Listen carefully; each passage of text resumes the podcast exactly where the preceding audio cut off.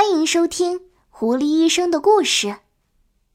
这一天，狐狸听说小白兔生病了，他想了又想，就想出了一个坏主意。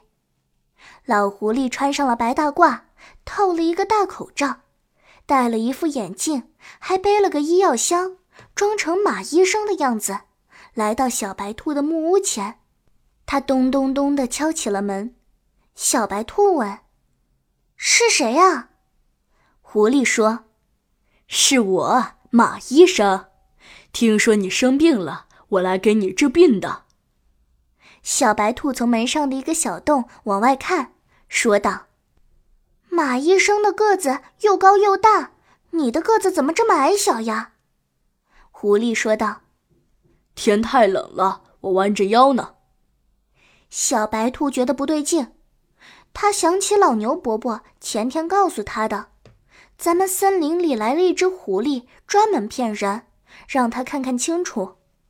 小白兔又从小洞里把马医生仔仔细细的看了个遍，终于看出他那条又大又粗的大尾巴，不是马尾巴，就知道它是只狐狸。